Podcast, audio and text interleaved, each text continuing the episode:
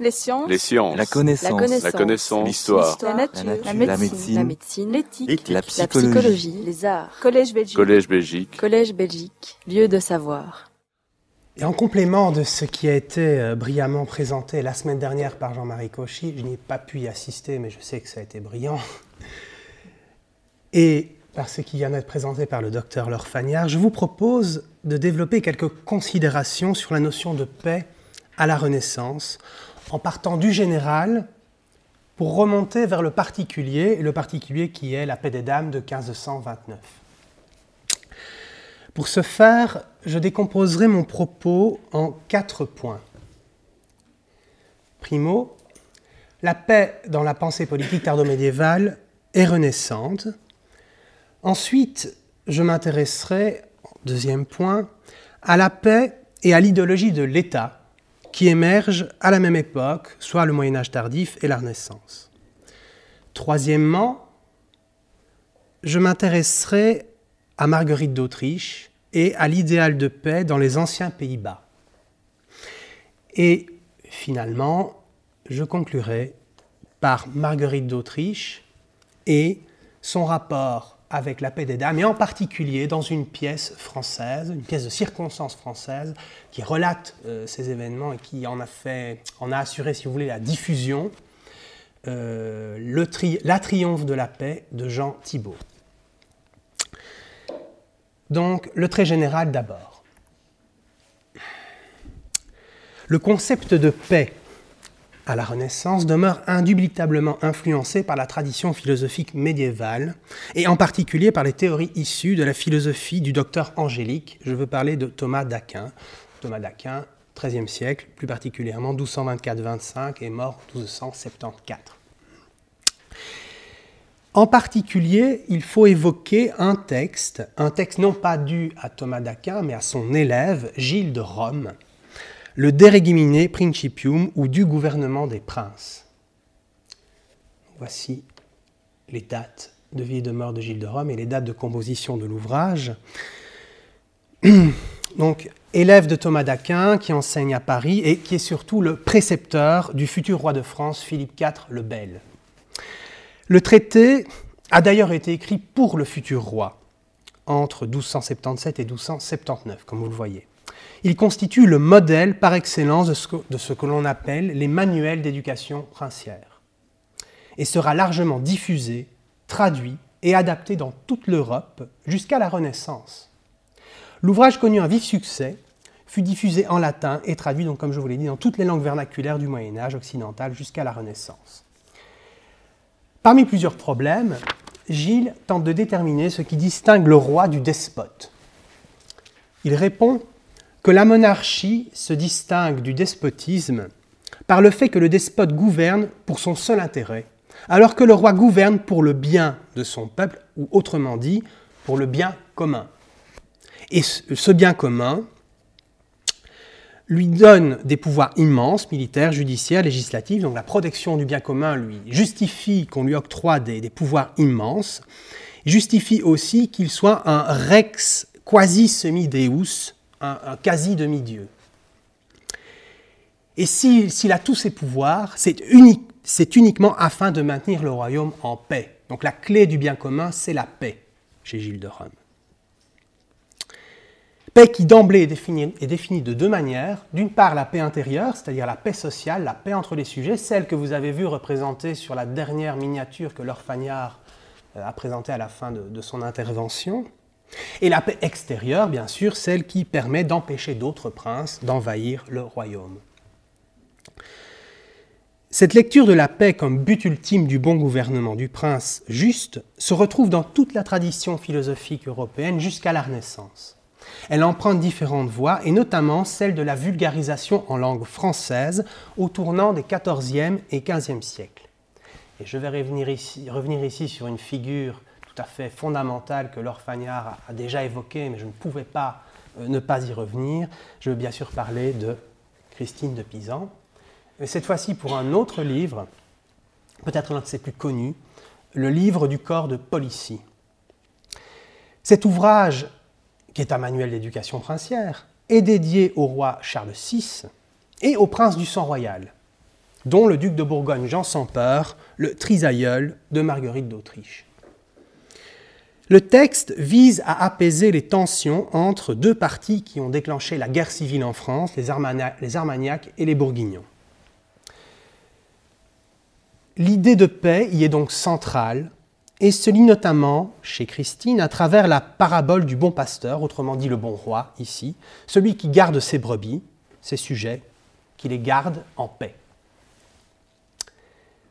Avec l'apparition de l'humanisme dit civique, donc là je fais quand même un petit bond dans le temps, en Italie d'abord et puis euh, au cours du, XVe siècle et jusqu'au début du XVIe siècle dans le reste de l'Europe, l'idée euh, de paix va connaître de multiples relectures. On peut par exemple évoquer le projet de paix universel de Giovanni Pico della Mirandola, ou encore celle d'une paix des religions du livre dans le Depace Fidei de la paix de la foi en 1453, proposé par le gouverneur de Rome et évêque de Brixen, Nicolas de Couz. Mais dans le contexte nord-européen qui est le nôtre ici, nous retiendrons plus volontiers trois figures contemporaines qui me semblent essentielles. Claude de Seyssel, Jean Lemaire de Belge et bien sûr Erasme de Rotterdam. Trois personnages donc dont les idées ont considérablement influencé Marguerite d'Autriche d'abord et également Louise de Savoie. Alors Claude de Seyssel est un humaniste, un ecclésiastique également. Il finit sa carrière comme archevêque de Turin et il est surtout conseiller du roi de France Louis XII. Son principal traité, intitulé De la monarchie de France, est offert en 1515 à François Ier, dans les tout premiers mois de son règne. Ensuite, Cécile quitte la cour de France. Et au chapitre 4, partie 5 de ce texte, Cécile va s'inscrire dans la tradition égidienne, la tradition de Gilles de Rome, du roi artisan de paix, tout en y apportant une modification. Ce n'est pas le bon vouloir ou la vertu du prince qui lui permet de garder la paix, mais la qualité des institutions qui, le servent. En d'autres termes, Cécile fait de la paix non plus une question morale et individuelle, mais une question structurelle dépendante de la qualité des institutions. Deuxième personnage, Jean le maire de Belge, Jean de belge, qui est indiciaire de Marguerite d'Autriche, tout d'abord, c'est-à-dire chroniqueur officiel, puis à partir de 1511-1512, historiographe d'Anne de Bretagne, reine de France. Il est l'auteur de plusieurs traités, celui que je vais évoquer ici, euh, c'est la Concorde des deux langages, qui est terminé vers 1511 parce que dans ce traité, le maire euh, aborde une autre facette de la paix qui, à mon sens, est assez originale, celle d'une paix intellectuelle entre Français et Italiens. Il fait référence à cette dispute entre les cultures et les langues qui a été amorcée au XIVe siècle par Pétrarque et qui, à bien des égards, est au fondement même de l'humanisme. Et pour le maire, euh, cette querelle est son fondement, cette querelle doit prendre fin, et il appelle à la compréhension interculturelle entre Français et Italiens, qui est le fondement d'une paix véritable.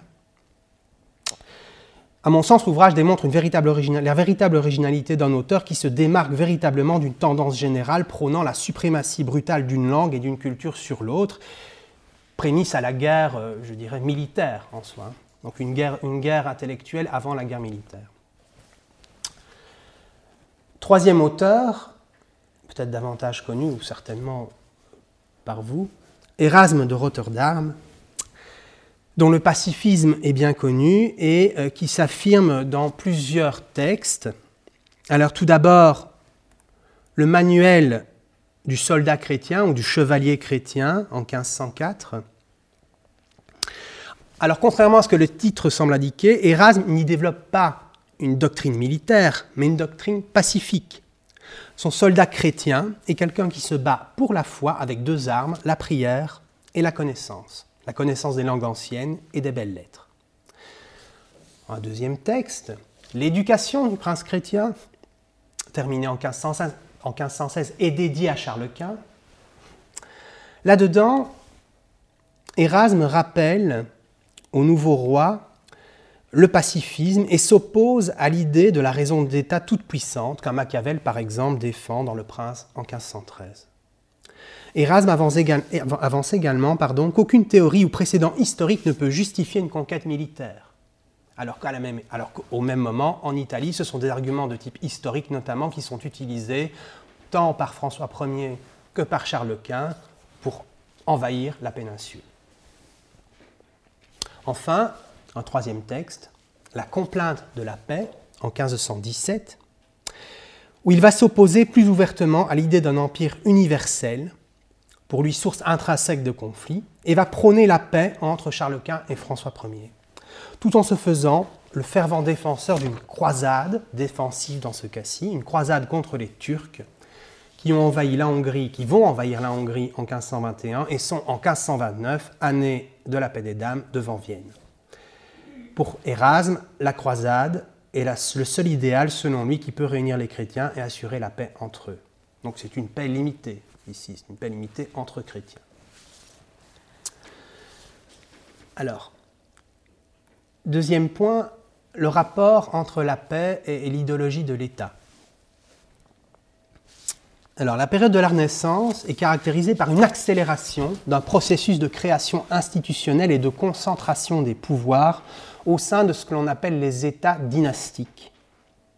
Louise de Savoie et Marguerite d'Autriche étant deux gouvernantes de deux de ces machines étatiques, la France et les anciens Pays-Bas, la paix qui leur est associée a donc nécessairement à voir avec un imaginaire plus vaste, celui de l'État et surtout de sa légitimité.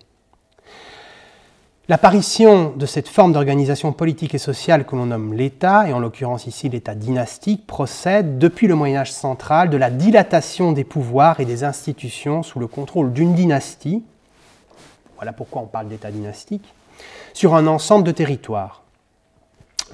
Au-delà de la machine administrative et des rapports de pouvoir euh, qu'elle engendre, l'État et ceux et celles qui le dirigent ont besoin d'une légitimité qu'ils trouvent dans des récits fondateurs, des images, des symboles et bien sûr des idéologies. Et c'est ici que la paix entre en jeu. L'idée de paix a d'abord à voir avec le, concept de la guerre juste. Et en particulier après la fin de la guerre de Cent Ans. La guerre de Cent Ans prend fin officiellement en 1453 en France en particulier, l'idée d'une paix française ou qu'une paix française puisse être exportée à l'étranger devient un des arguments phares de la propagande expansionniste des Valois, en particulier en destination de l'Italie.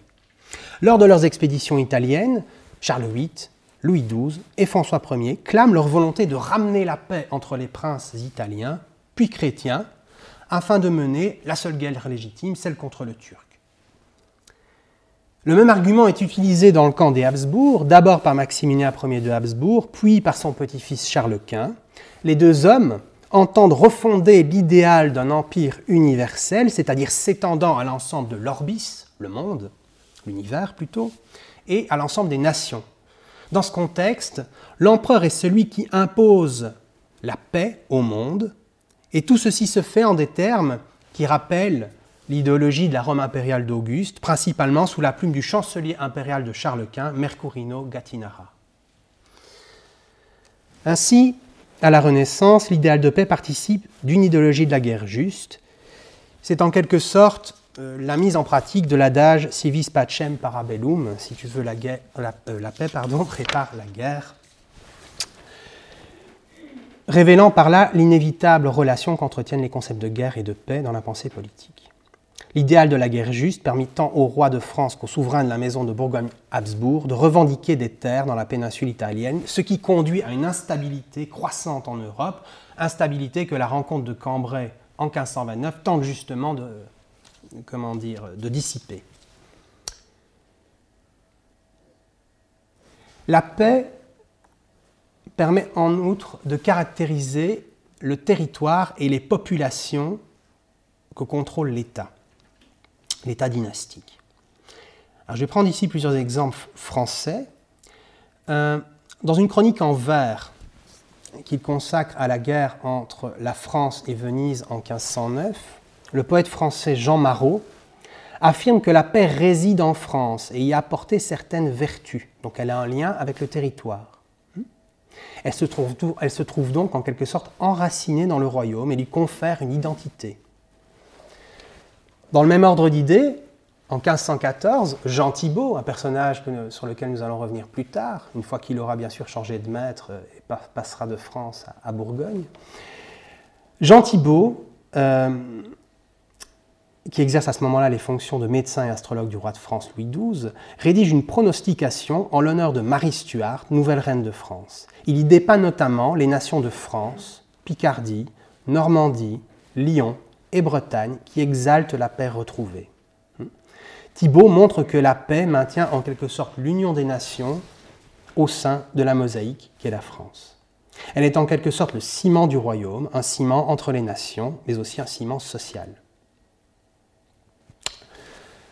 Enfin, sur la question justement du ciment social, je vais évoquer le, le Sacre d'Anne de Bretagne en 1492, qui est une pièce de circonstance anonyme qui présente euh, l'entrée d'Anne de Bretagne, nouvelle reine de France, à Paris, eh bien dans ce texte, plusieurs, euh, enfin, ce texte présente la réunion de plusieurs personnages allégoriques représentant les différentes classes sociales du royaume, église, noblesse, marchandises, c'est-à-dire la bourgeoisie commerçante, et labour, les artisans et les paysans.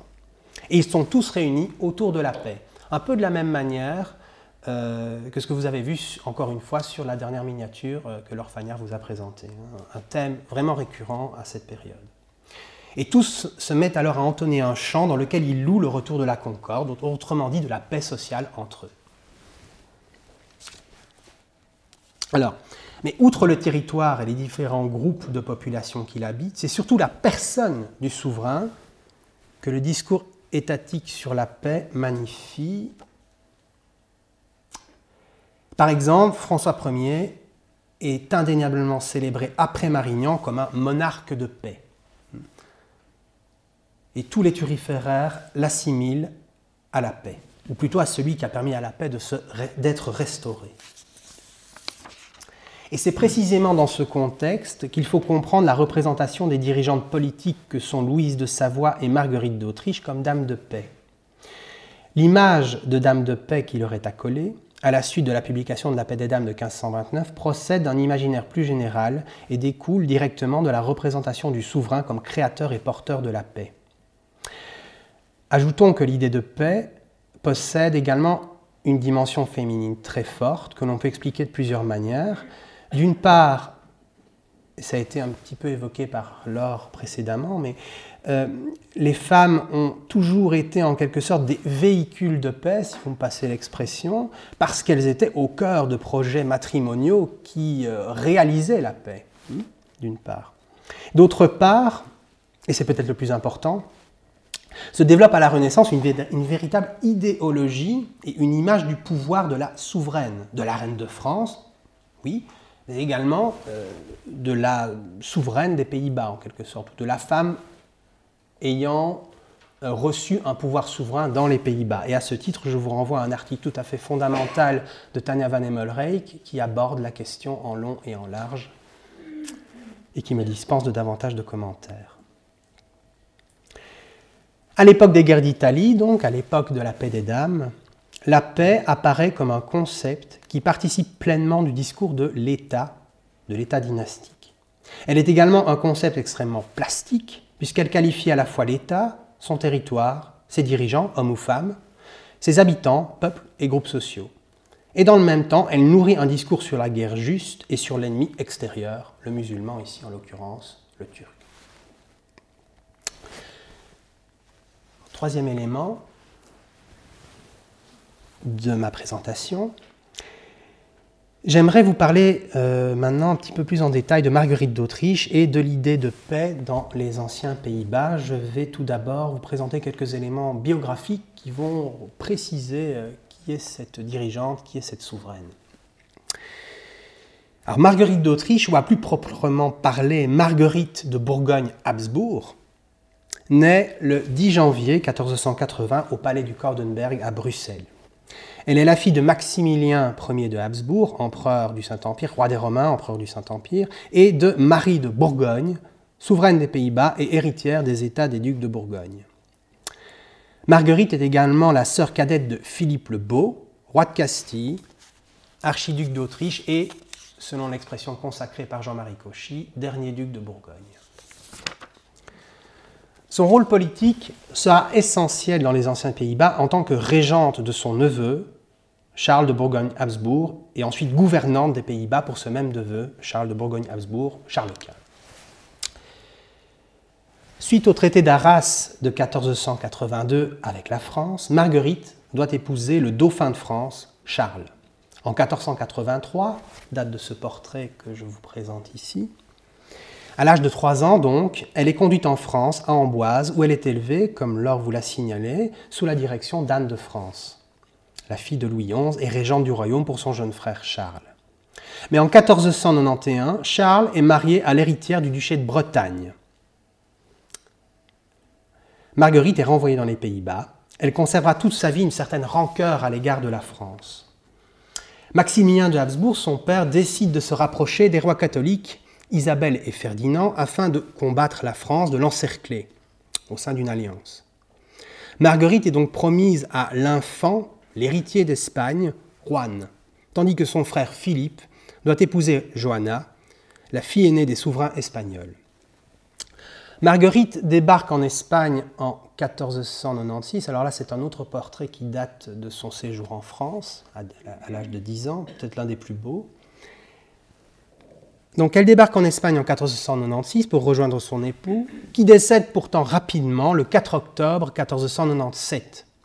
Marguerite donne naissance deux mois plus tard, le 8 décembre, à une fille mort-née. Elle restera en Espagne jusqu'en 1500, année où elle rejoint les Pays-Bas pour assister au baptême de son neveu Charles de Bourgogne-Habsbourg, le futur Charles Quint donc.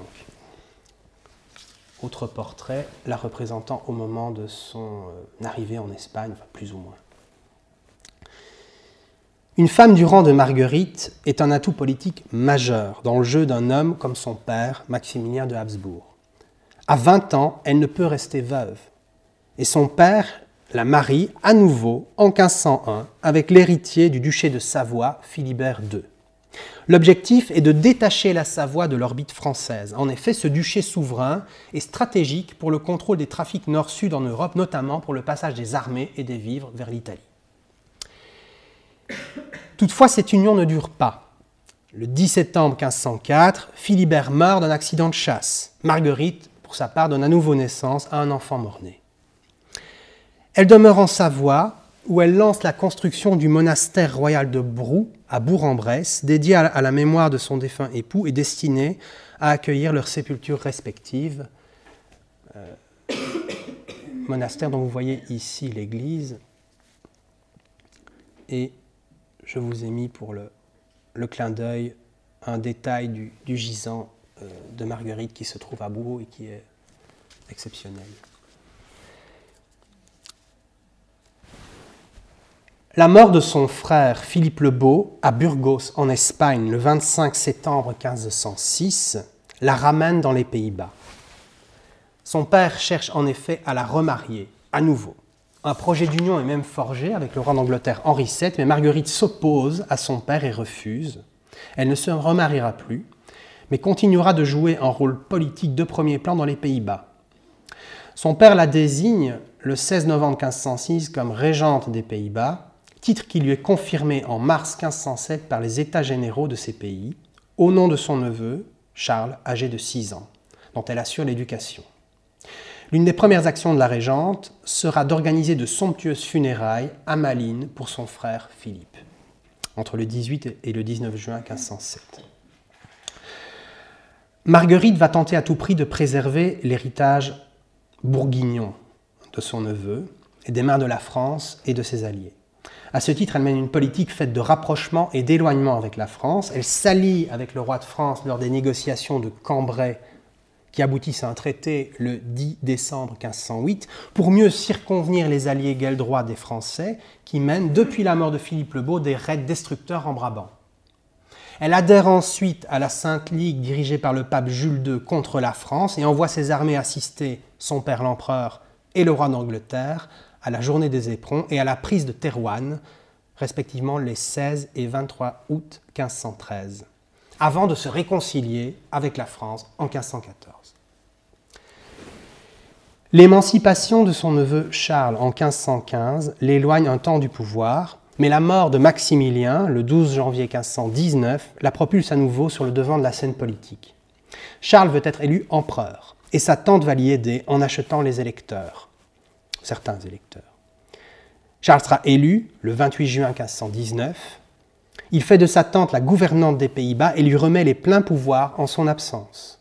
Dès lors, Marguerite assiste la politique internationale de son neveu, principalement menée contre la France et qui conduit, comme Jean-Marie Cauchy vous l'aura expliqué la semaine dernière, aux événements de la bataille de Pavie en 1525, à la capture de François Ier et au traité de Madrid, au déclenchement de la guerre dite de, la Ligue de Cognac en 1527-29 et finalement aux négociations qui se concluent sur la paix signée le 5 août 1529 à Cambrai.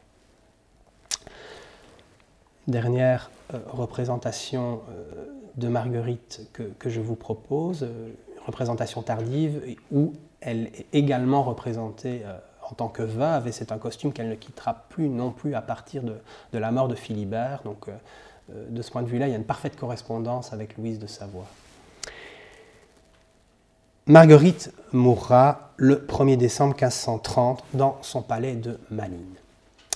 Alors, Marguerite c'est un personnage qui, comme Louise de Savoie, va être entouré par euh, le concept de paix. Tout d'abord parce que euh, dans les anciens Pays-Bas, le motif de paix va être particulièrement travaillé par les indiciaires de Bourgogne, les indiciaires, donc les historiographes officiels euh, de Bourgogne. Alors à ce titre, il me faut citer brièvement, parce qu'il est le premier indiciaire de Bourgogne et le très prolifique et qui va influencer euh, toute une tradition littéraire française jusqu'à la Renaissance, euh, comme Philippe Jodogne, pardon, comme Pierre Jodogne, pardon, l'a expliqué il y a déjà plusieurs années dans un ouvrage magistral sur Jean le Maire de Belge. donc Georges Châtelain, indiciaire de Bourgogne, indiciaire de Philippe le Bon, et qui va illustrer ce concept de paix dans plusieurs textes. Les exclamations de Trois puissants princes en 1435, qui commente la paix d'Arras entre la France et la Bourgogne. Son livre de paix en 1468, qui euh, célèbre une autre paix, celle signée à Péronne entre Charles le Téméraire et Louis XI. Le successeur euh, de Georges Châtelain, Jean Molinet, le second indiciaire de Bourgogne, va lui aussi illustrer euh, le thème de la paix notamment dans le Temple de Mars en 1476, dans surtout le naufrage de la Pucelle en 1477, où il met en scène l'héritière de Bourgogne, Marie, l'héritière de Charles le Téméraire, euh, comme à la, euh, comment dire, à la proue du navire de l'État, euh, qui est désemparé par les guerres que son père a provoquées et par le, déclenchement de, de violences auxquelles elle doit faire face. Et ce texte est vu comme une condamnation en creux des guerres à outrance de Charles le Téméraire et donc une exaltation de la paix.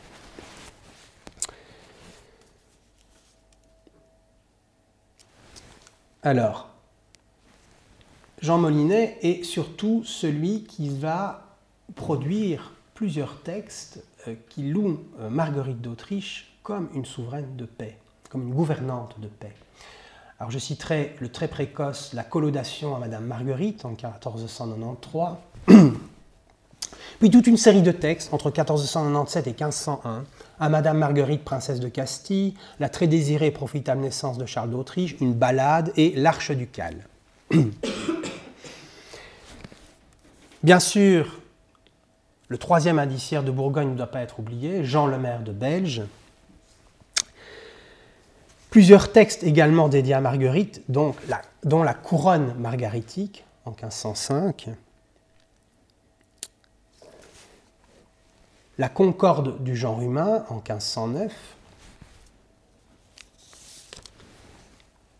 les illustrations de Gaulle et singularités de Troyes en 1511, qui est un texte volumineux euh, dans lequel l'auteur cherche à démontrer, entre autres choses, que euh, France et Bourgogne forment en fait un même peuple et que toute guerre entre, euh, ces deux peuples est sans fondement, et ils fondent ça dans une mythologie imaginaire.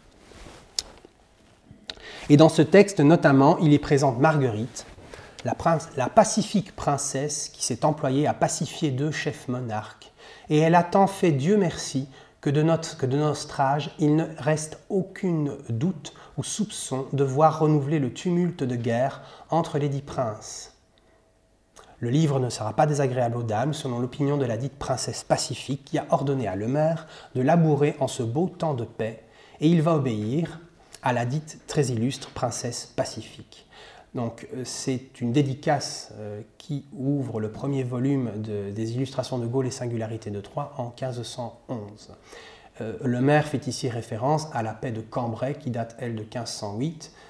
les événements qui vont se produire au cours de l'année 1511 démentiront bien sûr ce, rapport à la paix entre la paix et Marguerite, puisque, comme je vous l'ai expliqué, c'est à ce moment-là qu'elle rentre dans la Sainte Alliance avec la Sainte Alliance du pape pour combattre la France. Je vais maintenant en arriver au, cœur de mon propos, Marguerite d'Autriche et la triomphe de la paix de Jean Thibault. Alors, la paix des dames fait l'objet d'une médiatisation tout à fait exceptionnelle pour l'époque par le biais de courtes pièces imprimées, les pièces dites de circonstances, publiées dans toutes les langues des pays sur lesquels règne Charles Quint. La publication d'une pièce en langue française, qui délivre en quelque sorte l'interprétation officielle de l'événement du point de vue de Charles et de sa tante Marguerite, ne pouvait manquer de se faire pour plusieurs raisons. tout d'abord, le français demeure la langue de la cour dans les Pays-Bas. Hmm? Et par ailleurs, Charles possède toujours la Franche-Comté, un territoire d'empire francophone où il faut diffuser la nouvelle. Mais enfin, et surtout, le français c'est la langue du roi de France, la langue de l'ancien ennemi, de l'adversaire. Et publier dans cette langue s'avère donc nécessaire pour s'emparer de la communication politique avant l'adversaire d'hier. Le texte qui remplit cet office est dû à Jean Thibault et s'intitule La triomphe de la paix célébrée à Cambrai avec la déclaration des entrées et issues des dames, rois, princes et prélats faite par maître Jean Thibault, astrologue de l'impériale majesté et Madame, publié à Anvers chez Wilhelm Wostermann en 1529. Alors Jean Thibault, c'est un personnage tout à fait intéressant, euh, personnage qui, euh, alors que euh, beaucoup d'écrivains vont chercher la gloire en France, quitte la Bourgogne vers la France, euh, comme par exemple Jean le maire de Belge, euh, lui va, jouer un petit peu à l'élastique, au yo-yo. Il va aller de l'un à l'autre en, permanence. donc Jean Thibault est d'abord moine, moine franciscain. Il redevient laïque entre 1519 et 1531. Il sert d'abord le roi de France Louis XII en tant que médecin, astrologue et oniromancien, c'est-à-dire interprétateur de rêves, avant de passer à une date incertaine, peut-être dès 1519, au service de Marguerite d'Autriche et de Charles Quint. On lui doit un grand nombre de pronostics astrologiques, nous dirions aujourd'hui des horoscopes, publiés pour la plupart à Anvers, Paris et au Mans entre 1519 et 1540. On lui doit aussi quelques traités, dont une apologie des pronostics, apologie de Maître Thibault, etc., publiée à Anvers en 1530, un traité de pharmacologie, le Trésor des remèdes, qui est une sorte de best-seller de pharmacopée de l'époque, hein, publié à Anvers chez Martin Kaiser en 1531, puis réédité à Paris en 1544 et à Lyon en 1545. Donc un beau succès de presse. De des anciens Pays-Bas, il revient en France en 1536, mais connaît des problèmes avec la faculté de médecine de Paris, qu'il accuse en sorte quelque sorte de charlatanerie. Donc il va connaître la prison. Mais finalement, sa chance va tourner, puisqu'en 1539, jusqu'à sa mort en 1544, il deviendra le médecin ordinaire de François Ier. On lui doit également une physionomie des songes et visions fantastiques, donc de l'oniromancie en quelque sorte, un traité d'oniromancie. Quatre copies euh, ont été conservées euh, du triomphe de la paix. Première copie à Bruxelles à la KBR, deux copies à la BNF et une copie à la Bibliothèque de l'École nationale supérieure des beaux-arts. Le texte comporte 12 folios non numérotés ainsi qu'un grand bois frontispice.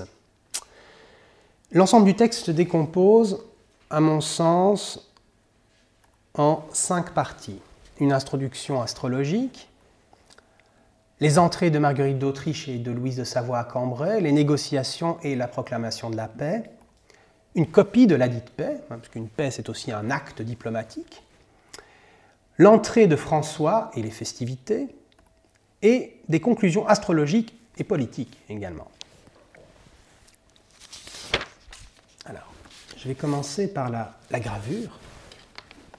Il y a beaucoup de choses à dire sur cette gravure, et euh, notamment sur les éléments astrologiques euh, qui sont décrits amplement par Jean Thibault dans, la, dans son introduction, puisque vous voyez que les trois dames, c'est-à-dire Louise de Savoie, Marguerite d'Autriche et Marguerite de Navarre, sont représentées avec leur signe astrologique euh, à côté ou au-dessus de leur tête, ainsi que le, euh, que le, quatrième personnage pardon, qui est à leur pied, hein, un personnage qui figure la guerre, un homme en armure.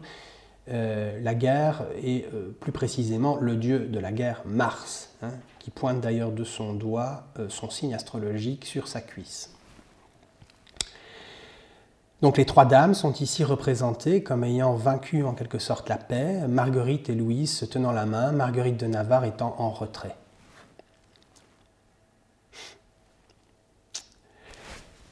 Le texte s'ouvre ensuite. L'auteur commence par souligner que les hommes pensent que les bienfaits comme la paix sont en leur puissance, c'est-à-dire qu'ils procèdent de leur seule volonté. Pour, pour Thibault, c'est une erreur, car tous les bienfaits viennent de Dieu, mais Dieu a laissé dans la nature des signes qui nous permettent de comprendre ses desseins. La philosophie et l'astrologie aident à interpréter ces signes. L'auteur entre alors dans des considérations sur l'influence du Soleil et de la Lune sur la Terre. Le ciel influe sur les hommes et leur devenir singulier, leurs maladies, leurs malformations, leurs échecs et leurs réussites. Il s'agit donc d'un déterminisme céleste ou astrologique. Thibault en vient alors à la planète Mars. Mars, et le chevalier du ciel, auquel attribuons Estre le dieu des batailles, et par raison lui appartient comme genre de guerre, auquel ne leur faut point de maison de paix, mais maison où soit tout mal, et est leur désir et volonté de gagner serviteurs et bestiaux. Donc Mars est caractérisé par une volonté d'accumuler de la puissance sans borne, avec, dans une certaine mesure, euh, un objectif qui est celui de faire le mal. Ceux qui naissent sous le signe de Mars sont enclins à la guerre. L'auteur en arrive alors à l'année 1529 qu'il place non pas sous la protection de Mars, mais sous celle de la balance, du signe de la balance, de, de la Lune, de Vénus et de Jupiter. Plus particulièrement, l'année 1529 se trouverait sous l'ascendant de la balance, qui est l'opposé de Mars, l'exact opposé astrologique de Mars. Mais alors se demande Thibault, qui est maintenant celui ou celle qui est en son ascendant de sa nativité de tel signe? Est-ce l'empereur? Non. Est-ce le roi de France? Non. Est-ce le roi d'Angleterre? Ou le roi de Hongrie? Ou aucun grand maître? Non. Comment n'y a-t-il point l'un de ces princes qui soit cause de cette paix? Non. Il avance alors que la paix n'est pas le fait des princes, mais de deux princesses qui sont justement placés sous des signes qui prédisposent à la paix. Car entre tous les princes, il n'y a eu nul qui ait eu le don de grâce de cette paix que les deux dames, à savoir la bonne dame Madame Marguerite, archiduchesse d'Autriche, duchesse et douairière de Savoie. Remarquons d'emblée que Thibault se situe à côté de toute une tradition de philosophie politique médiévale et renaissance que j'ai décrite précédemment. Pour lui, la paix n'est pas au premier chef une vertu princière, celle exaltée dans le miroir du prince, comme chez Gilles de Rome par exemple, ou encore un attribut exclusif de l'État, pas du tout. Elle est avant toute chose, ou en tout cas c'est ce qu'il apparaît ici à la lecture de cette première partie, elle est avant toute chose le fait des astres qui, en fonction de leur position dans le ciel, à la naissance d'un être humain, le conditionne à désirer ou non la paix. Le déterminisme est ici tout puissant, en quelque sorte, et un déterminisme qui est renforcé d'ailleurs par une prédisposition jugée naturelle à la paix pour les femmes. Et aussi, selon le droit des choses naturelles, est-ce à faire aux dames à mettre fin à la guerre qui a si longuement duré? Donc naturellement, les femmes sont prédisposées à la paix. Un double déterminisme donc. L'auteur entre alors dans le vif du sujet. la description des rencontres de Cambrai et le cérémonial qui entoure les négociations. De très nombreux personnages assistent aux négociations de Cambrai, sont cités par Thibault, voire parfois amplement décrits. Or, vu que mon propos ici est d'examiner comment Marguerite d'Autriche et, dans une, moindre mesure, Louise de Savoie sont décrites comme princesses de paix, je vais laisser de côté tous ces personnages et me concentrer exclusivement euh, sur Marguerite et Louise. Mais le texte est beaucoup plus foisonnant en réalité. Marguerite euh, fait son entrée à Cambrai le 5 juillet, au matin, accompagnée de plusieurs seigneurs, dont le prince-évêque de Liège et cardinal Hérard de la Marque. Elle est portée sur une litière, entourée de 24 archers, tous habillés de noir. Les suivent la cour de la régente, des dames et damoiselles sur des haquenets. Louise de Savoie fait son entrée quant à elle le même jour, dans l'après-midi, accompagnée d'une foule de gentilshommes et surtout de sa fille Marguerite de Navarre, dont Thibaut ne peut s'empêcher de souligner le doux regard féminin, qui augure de bien bonnes choses. Louise de Savoie se rend au logis de Marguerite pour la saluer, une marque de déférence cérémonielle donc. La régente de France se déplace pour saluer son hôte, puis elle regagne son propre logis non loin de là. Des mesures sont prises pour faire respecter l'ordre dans la ville entre les deux délégations, car on imagine bien que euh, des délégations issues de deux anciens ennemis ou deux futurs alliés euh, pourraient très bien en venir aux mains dans la ville de Cambrai. Et pour donner crainte de justice à chacun, fut dressé sur le marché du bois un gibet de bois. Mais euh, Thibault s'empresse de dire que cette précaution ne fut d'aucune utilité, car chacun s'y gouverna si sagement que nul ne l'estrina, ne l'étraîna et ni de correction en toute l'assemblée que deux qui furent fouettés parmi les rues, et aucun banni pour leurs mauvais parler et méfaits, lesquels estoient de la ville et du pays auprès.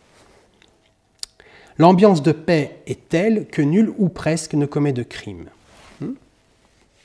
Et bien qu'il y ait toujours dans la, dedans la ville trois François pour un bourguignon, nul ne se trouva malcontent et n'y a quelques plaintes, comme j'ai ouï raconter. Alors les négociations commencent le 8 juillet, mais Thibault demeure taiseux sur leur contenu. Il se concentre sur tous les aspects cérémoniels. Il mentionne seulement que le 24 juillet, alors que la paix est presque conclue, une, dispute éclate entre les deux délégations. Hmm? Celle-ci menace de tout réduire à néant, mais, nous dit l'auteur, ça je vous l'ai dit, voilà, mais, euh, nous dit l'auteur, la nuit, Dieu y besogna, et le bon vouloir des dames, lesquelles se rassemblèrent et firent tellement que la dite paix fut de rechef ratifiée. Ici, Thibault reconnaît qu'après Dieu, une cause humaine est perceptible dans cet accord, c'est-à-dire l'intervention des dames qui, par leur volonté, ont fait aboutir la paix. La publication a lieu le 5 août dans la cathédrale Notre-Dame de Cambrai. La cérémonie qui a lieu met en scène les deux dames, suivies par, euh, par Marguerite de Navarre et entourées de leurs cours féminines respectives. Leur litière commune est précédée par les chevaliers de la Toison d'Or et entourée de gardes suisses. La musique qui est jouée dans la nef suscite l'émotion et des larmes de joie, au dire de l'auteur, se voient sur les joues. Louise et Marguerite se regardent et semblent avoir leur regard qu'elles volsissent donner leur cœur l'une à l'autre. Toutes trois sont comparées à des déesses antiques, sages et en rapport avec la paix, Vénus, Pallas et Junon. Alors ici, l'auteur se place non du côté de l'astrologie, mais plutôt de l'émotion, d'une émotion qui prend en quelque sorte un sens politique. La paix créée par les dames suscite une émotion qui est partagée par les deux camps et qui unit les cœurs dans un même mouvement si vous voulez. L'émotion est une preuve de la paix qui va être proclamée, est une, une preuve que la paix n'est pas non seulement un acte diplomatique, mais qu'elle est réellement ressentie par tous les participants. En tout cas, c'est ce que l'auteur cherche à nous faire croire. Ensuite, après que les deux dames aient baisé la Bible, la paix est jurée, à la fois par les dames et par l'ambassadeur d'Angleterre, sur l'Évangile et sur la Sainte Croix, vers les deux heures de l'après-midi. La paix est ensuite publié, c'est-à-dire lu depuis le pupitre dans le chœur par le doyen, accompagné des héros de France, d'Espagne et de la Toison d'Or, avant d'être publié partout dans la ville. Un banquet a lieu dans la soirée du 5 à l'hôtel de Marguerite d'Autriche. Les deux dames siègent côte à côte afin de montrer leur égalité face à l'assistance. Thibault se plaît à souligner combien l'annonce de la paix est célébrée dans la ville, feux de joie, canons tirant sur les places, pièces de théâtre et farces jouées sur des estrades de bois. Le 9 août, François Ier fait son entrée à Cambrai. Un cérémonial compliqué va alors régler les rapports entre lui et Marguerite, représentante de son neveu, de son neveu l'empereur, ne l'oublions pas, et donc en quelque sorte, elle joue le rôle d'un alter imperator, d'un autre empereur en ces circonstances. François vient d'abord la saluer à son hôtel. Ensuite, Marguerite se rend au logis de Louise de Savoie, où loge le roi. Elle rejoint le roi au milieu de la salle principale de l'hôtel, et ce dernier, le roi donc, la salue par deux fois avant de la prendre par la main pour l'emmener discuter à l'écart dans une autre pièce. Le repas est sur le point de commencer, mais c'est là qu'un très curieux rituel, celui du lavage des mains, prend place. Marguerite est invitée par le roi et sa mère à se laver les mains dans un bassin en premier lieu. Mais au lieu de comment dire d'obtempérer, elle prend les mains de François et de Louise et se les lave et, lave, et lave les mains de François et de Louise en même temps que les siennes. François s'installe alors à table, Marguerite à sa droite, place la plus honorable, et Louise à sa gauche. Le repas a lieu, et au moment de sortir de table, François propose à Marguerite de la raccompagner dans ses appartements. Celle-ci refuse, et tous deux se disent les bonsoirs amoureusement, dit Thibault. L'ensemble de ces pratiques cérémonielles parfaitement coordonnées a une double fonction. Tout d'abord, ces pratiques règlent à la fois la place de chacun dans un ordre social des plus compliqués, vu qu'il s'agit de ne pas froisser la susceptibilité des grands, François Ier, Marguerite et Louise. Dans le même temps, euh, cette cérémonie sous-entend qu'une sorte de familiarité issue de la paix existerait entre les, trois, convives. Une familiarité toute cérémonielle et de façade, certes, qui exprime très bien euh, le passage du bassin et des mains, lavées conjointement, mais une familiarité tout de même. François Ier demeura cambré avec sa mère jusqu'au 12 août.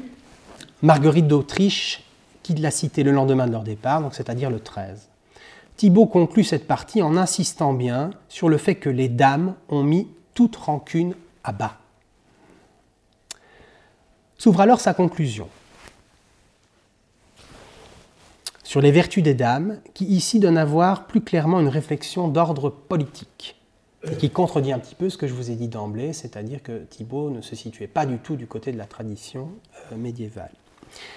Quand notre Seigneur veut quelque bien à son peuple et mettre à fin la tribulation, il le permet être fait par le moyen des dames et femmes, pour et à celle fin que les hommes soient humiliés, eux réputant indignes de se faire en ce que là où ils doivent mettre ordre à toute chose et être de bon gouvernement, j'insiste sur le terme bon gouvernement, en enseignant un chacun, ils font le contraire. Mais les dames sont de si bon cœur et si humbles envers Dieu, qu'en reconnaissant toute chose, prient aux créatures pour grâce, à celle fin qu'elle puissant être cause de tout bien. Et notre Seigneur, voyant le bon vouloir des dames, lui qui fut né sous le signe féminin, donne et octroie incontinent à Issel leur requête. Alors oui, l'expression né sous le signe féminin, ça fait référence à euh, l'introduction euh, de son traité, dans lequel Thibault précise que lorsque Jésus-Christ est né, eh c'était un signe féminin euh, qui marquait le, jour de sa naissance. Donc il est en quelque sorte prédestiné pour être le roi des rois de la paix, puisqu'il est né sous un signe féminin. Donc Thibault prend alors en exemple plusieurs femmes bibliques, plusieurs héroïnes bibliques qui ont sauvé Israël et les compare à Marguerite et à Louise, Judith, Esther par exemple. Mais surtout, ce qui me semble intéressant dans, cette conclusion, c'est de voir que Thibault replace en fait euh, son propos dans la tradition des miroirs du prince, cette tradition que je vous exposais en début euh, de conférence, la tradition de Gilles de Rome, celle du XIIIe siècle. Le prince doit servir le bon gouvernement. Autrement, il n'est qu'un tyran. Et l'objectif de ce bon gouvernement, c'est la paix, je vous l'ai dit. De toute évidence, les hommes, les princes, n'ont pas souhaité la paix. Dieu les a donc affligés par des guerres longues et meurtrières. Les dames, elles, qui ont bon cœur et qui honorent Dieu, se sont vues récompensées par la paix. Et en quelque sorte, si l'on suit Thibault, et si l'on a en grille de lecture cette tradition euh, du bon gouvernement et des miroirs du prince, Marguerite et Louise sont celles qui servent le bon gouvernement. Elles sont de bonnes souveraines, car elles ont servi la cause de la paix, but ultime du bon gouvernement. Alors que les hommes, leurs fils et neveux, se sont situés du côté de la guerre excessive, ont abandonné le bon gouvernement et ont donc penché du côté de la tyrannie. Alors certes, Thibaut ne va pas jusqu'à dire de pareilles choses, ce serait impensable évidemment. Le mot tyran n'est jamais cité, ni le mot despote. Mais à la lumière, je vous le disais, de cette tradition philosophique médiévale et renaissante, on peut très bien comprendre que, le, que Thibaut se situe dans cette tradition du bon gouvernement. Louise et Marguerite sont donc proclamées dames de paix par Jean Thibault, car elles endossent plus que les princes de la tradition médiévale du bon gouvernement, celle qui fait à bon droit du gouvernant un rex quasi semideus, un roi presque demi-dieu. Merci beaucoup. Les sciences. Les sciences. La connaissance. La connaissance. L'histoire. La nature. La La nature. médecine. La médecine. L'éthique. La La psychologie. psychologie. Les arts. Collège Belgique. Collège Belgique. Collège Belgique. Lieu de savoir.